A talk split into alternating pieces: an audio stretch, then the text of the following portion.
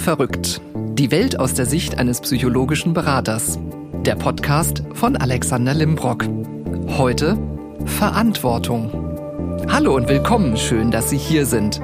Ich sag's Ihnen heute gleich. Es wird nicht lustig. Also, wenn Sie jetzt gerade nicht ganz so gut drauf sind, überlegen Sie sich, ob Sie weiter zuhören wollen. Ich sag die Warnung nochmal, also es wird nicht lustig.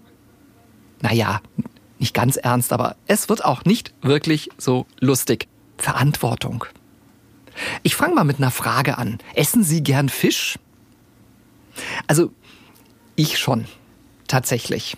Ich finde es auch manchmal lustig, wenn man so eine Forelle vor sich liegen hat und die dann so sezieren muss. Ja, manche Schätze bei den Fischen entdeckt man ja erst, wenn man so ein bisschen unter der Haut gräbt. Forellenbäckchen zum Beispiel. Aber nicht jeder mag das. Also ich kenne auch genug Menschen, die sagen, boah, geh mir weg. Gräten. Da habe ich doch schon das Gefühl, ich ersticke, wenn ich den Fisch überhaupt nur vor mir liegen habe. Lange Zeit, als ich noch häufig unterwegs war, habe ich im Hotel immer die Gelegenheit morgens genutzt und habe Lachs gegessen. Kennen Sie bestimmt diesen Räucherlachs. Fand ich immer ganz gut, dachte, hey, super, Omega-3 und Omega-6-Fettsäuren tun mir auch hier noch was Gutes. Dann habe ich eines Tages den Bericht gesehen über Aquakulturen. Haben Sie das schon mal gesehen? Wie Lachse in Aquakultur leben? Also, Sie haben sicherlich schon mal einen Lachs gesehen. Der Lachs ist ein ziemlich großer Fisch und der ist ziemlich muskulös. Also der geht auch nicht normalerweise ins Fitnessstudio, sondern der schwimmt. Ein Lachs legt im Schnitt zwischen 15 und 20 Kilometer am Tag zurück, wenn er Platz hat. Und wenn Sie mal einmal echten Wildlachs gegessen haben, na, Sie müssen ihn nicht mal essen, Sie brauchen ihn sich nur anzugucken, dann fällt Ihnen schon auf, boah, der hat wesentlich weniger Fett. Ich war vor drei Jahren in Kanada und habe tatsächlich mal an einem Fluss gesehen, wie Lachse springen, wie die versuchen, an ihre Laichgründe zu kommen. Und das ist der Wahnsinn, die, die aus dem Wasser rausspringen und acht, neun, zehn Mal in der Strömung zurückgedriftet werden, bis sie dann irgendwann die Stromschnelle überwunden haben. Da habe ich auch das erste Mal echten Wildlachs gegessen. Ganz anders, viel fester. Es gab übrigens in Deutschland sogar mal Lachse. Wussten Sie das? Sogar im Rhein bis Mitte des 20. Jahrhunderts konnte man da echt Lachse sehen und auch essen. Dann kam die Überfischung, dann wurden die Flüsse begradigt, die industrielle Revolution sozusagen nach dem Zweiten Weltkrieg, Industrieabwässer wurden ungeklärt eingeleitet und der Lachs verschwand. Aquakultur. Das ist nicht lustig, wenn Sie das sehen. Die Fische sind da in ein riesiges Netz eingesperrt, können sich kaum bewegen und werden dann regelmäßig mit Kraftfutter gefüttert, damit die natürlich auch schnell groß und stark werden. Als ich das gesehen habe, ist übrigens bei Bio-Aquakultur ein bisschen anders. Da ist weniger Besatz in so einem Netz drin, aber teilweise, der Futter ist auch ein bisschen anders, aber es ist nicht so viel anders. Habe ich beschlossen, ich esse im Hotel keinen Lachs mehr. Lachs ist für mich Luxus geworden. Ich esse den, wenn ich weiß, dass er aus guter Qualität und aus echter, aus echter Natur praktisch kommt. Doch damit nicht genug. Plastik. Mikroplastik. Ja, ich will Plastik nicht verteufeln. Plastik ist schon echt klasse in vielen Dingen. Wir machen auch ganz viel mit Plastik. Und wenn ich so an mir runtergucke beispielsweise, ja, da am Schuh ist Plastik dran. Das ist ja alles irgendwie mal hergestellt aus irgendetwas. Und wenn man sich mal überlegt, wie entsteht Plastik eigentlich? Plastik ist ja ein Kunststoff. Und Plastik ist im Regelfall eigentlich hart. So, jetzt fragen Sie sich, wie so eine PET-Flasche zum Beispiel, wie wird denn die dann so weich, dass der Getränkeautomat die so zusammenknirscht, das hört sich ja mal dramatisch an, wenn man da die Pfandflasche einwirft, dass da am Ende so ein kleines Päckchen bei rauskommt. Natürlich Weichmacher. Und diese Weichmacher, die sind natürlich in der Flasche drin und man achtet darauf, dass die auch nicht ins Trinkwasser übergehen natürlich. Nichtsdestotrotz wäre eine wiederverwendbare Plastikflasche oder gar eine Glasflasche natürlich für den Recyclinggedanken schon ein bisschen besser. Das heißt, wer trägt denn die Verantwortung eigentlich dafür? Wer trägt denn die Verantwortung dafür, dass wir Mikroplastik in Fischen finden? Eines Tages wird es soweit sein, dass sie ein Fischstäbchen essen und sich vor lauter Mikroplastik gleichzeitig saubere Zähne bekommen. Weil Mikroplastik steckt auch in Zahnpasta zum Beispiel. Und wenn ich das dann mit die Zähne mitputze und abends ausspucke, landet es im Abfluss Und natürlich in der Kläranlage. Die soll sich ja darum kümmern. Tut sie auch. Aber sie schafft's nicht. Nicht immer kann Mikroplastik wirklich geklärt und abgebaut werden. Und so landet das Ganze, ich habe Ihnen ja gesagt, es wird nicht lustig, landet das Ganze dann tatsächlich nämlich im Fluss. Und vom Fluss geht das Ganze dann weiter ins Meer und da landet es dann wo? In der Nahrungskette. Aber erstmal die Frage an Sie, so zum Thema, was haben wir denn da alles so im Meer rumschwimmen? Und vor allen Dingen, wie lange braucht das denn, bis das sich aufgelöst hat? Ich habe Ihnen mal ein paar Zahlen mitgebracht. Fangen wir mal mit dem klassischen Zigarettenstummel an. Also das, was man so nach dem Rauchen einfach auf die Gas wirft, wie der Hesse so schön sagt. Wir sind ja hier in Frankfurt. Der Zigarettenstummel enthält übrigens rund 700 Chemikalien. Dieses kleine Ding. Und diese 700 Chemikalien werden bei Regen ins Grundwasser ausgewaschen. Ein Zigarettenstummel braucht im Meer circa ein bis fünf Jahre, bis er vollständig aufgelöst ist. Ein Taschentuch hingegen, das geht ein bisschen schneller. Das ist in zwei bis vier Wochen verschwunden. Ein Kaugummi, ja, der liegt dann auf der Straße, wird mit dem nächsten Regen irgendwie in den Gully gespült und das, was im Gully landet, landet ja in der Regel ungeklärt in unseren Flüssen, braucht im Wasser fünf Jahre, um sich aufzulösen. Und ein Kaugummi ist so groß, also eher so klein, dass er auch hervorragend von einem Fisch als Nahrung identifiziert werden kann. Fische können ja relativ schlecht sehen. Nicht alle, einige sehen ziemlich gut, aber manche eben nicht so gut. Und dann werden die gefressen und landen im Magen und der Fisch stirbt. Eine Plastikflasche. Ja, was denken Sie, wie lange die wohl im Wasser braucht, bis die vollständig aufgelöst ist? Circa 450 Jahre. Eine Getränkedose ist da ein bisschen schneller. Die ist schon in 200 Jahren weg.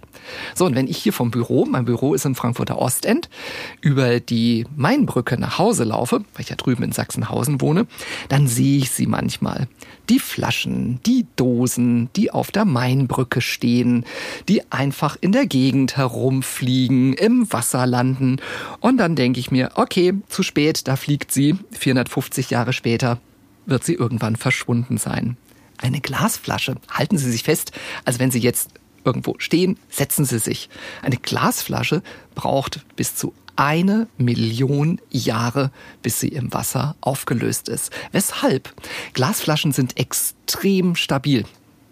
Denkt man gar nicht, wenn die so einem von der Anrichte runterfallen. Aber im Wasser, im Wasser sind die extrem stabil und es braucht ewig, ewig, ewig lange, bis eine Flasche zu Sand aufgelöst ist. Und ja, wer weiß, die karibischen weißen Strände. Vielleicht ist das alles das Altglas von vor einer Million Jahren von den Dinosauriern.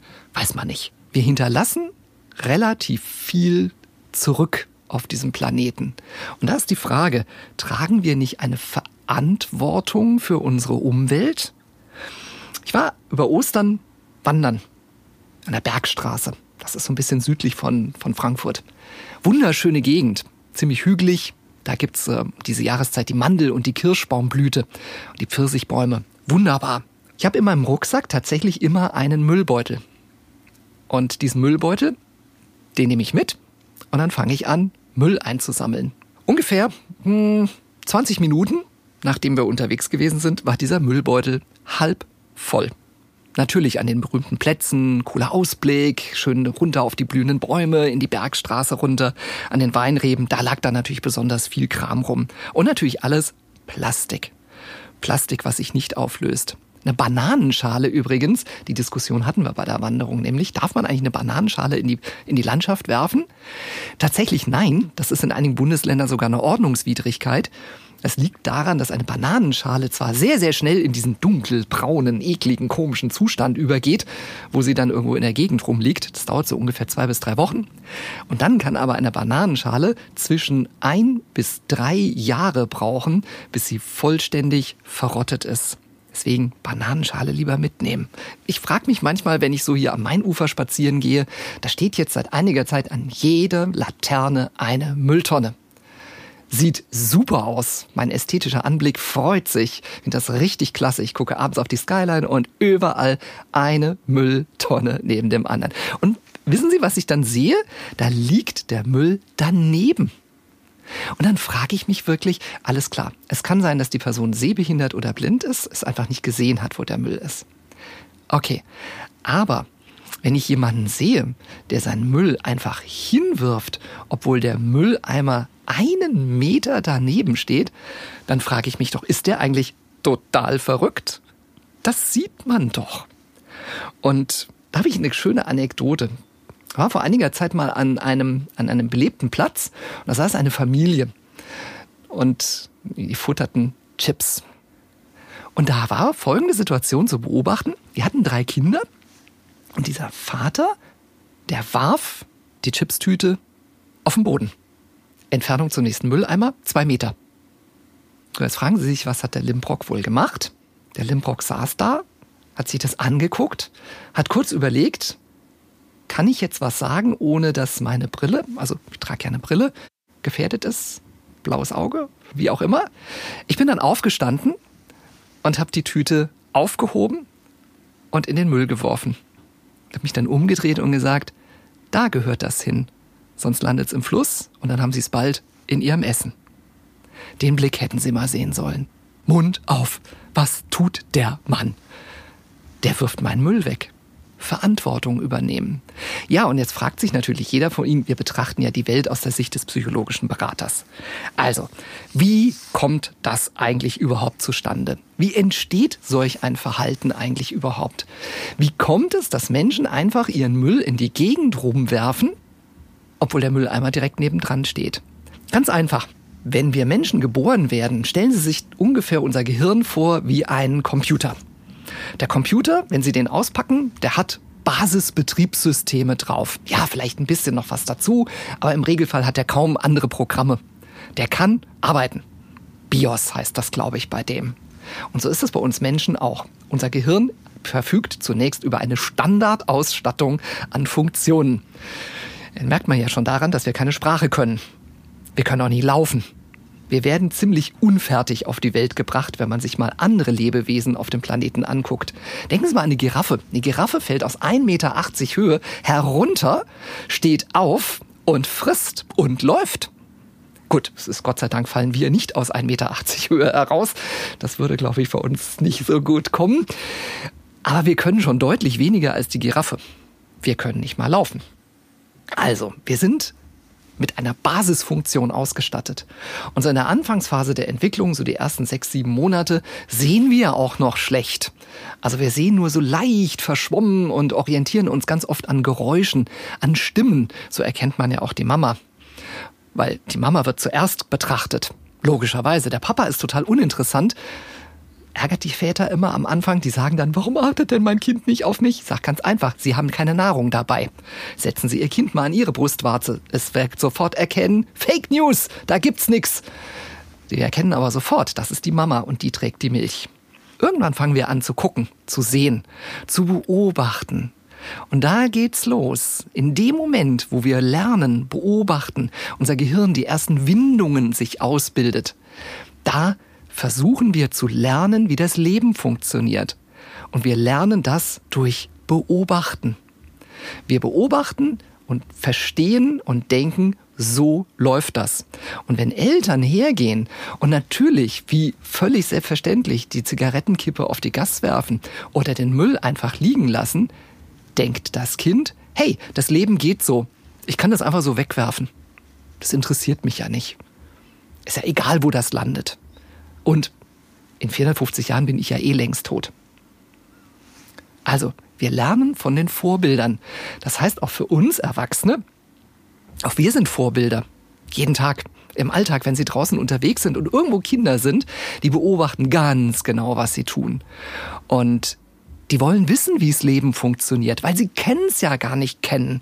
Es ist ja nicht so, dass sie ein Kind haben, das so einen USB-Port hat. Sie stöpseln da einen Stick rein und sagen, Lebensprogramm laden und ab und an gibt es mal ein Update. Nee, wir beobachten. Und so entwickeln sich Menschen in unterschiedlichen Lebenssituationen auch alle anders. Das ist auf der ganzen Welt so. Da, wo man lebt, das prägt einen. Und die Personen, mit denen man sich umgibt, die sind verantwortlich für das, was in unserem Kopf passiert.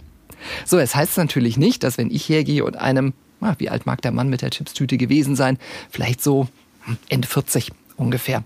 Nee, Anfang 40. Wenn ich so hergehe und die Tüte aufhebe und sage so, ja, da gehört das eigentlich rein, weil sie wollen es ja nicht mitessen, dass der dann nicht einen gewissen Lerneffekt hat. Aber steter Tropfen hüllt den Stein, das braucht beim Erwachsenen ein bisschen. Erwachsene sind gern mal ein bisschen lernresistenter.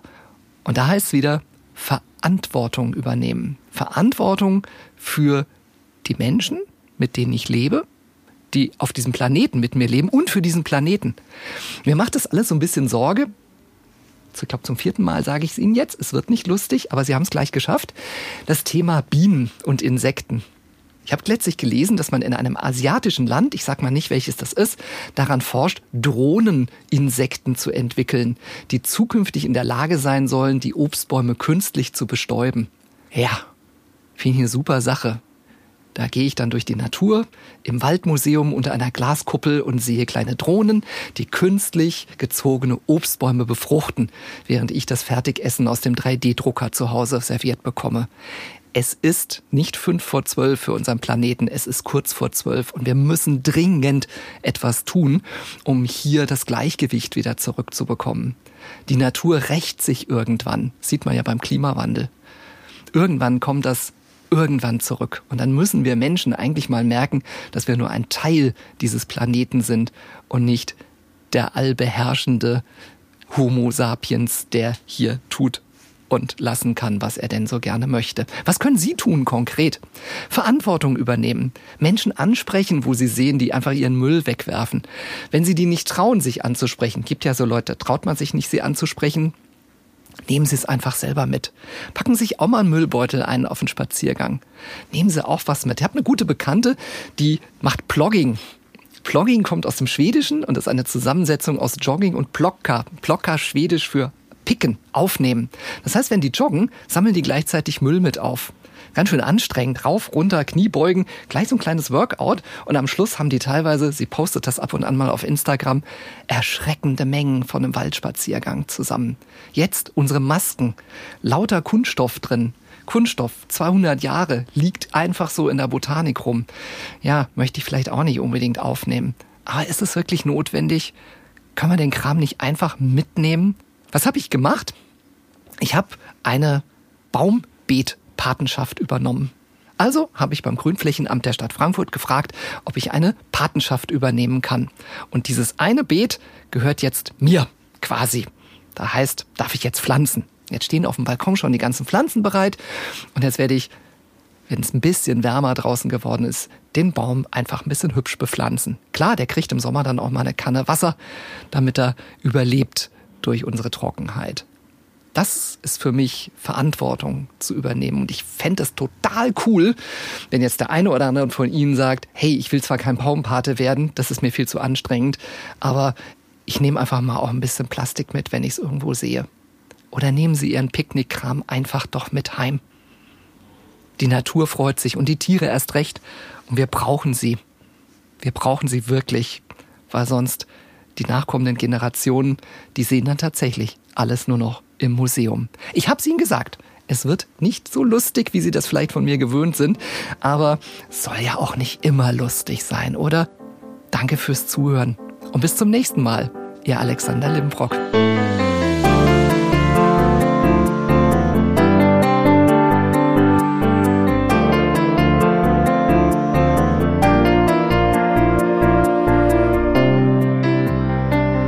Musik komponiert und programmiert von Simon Schepp. Aufnahme und Ton Daniel Cohn.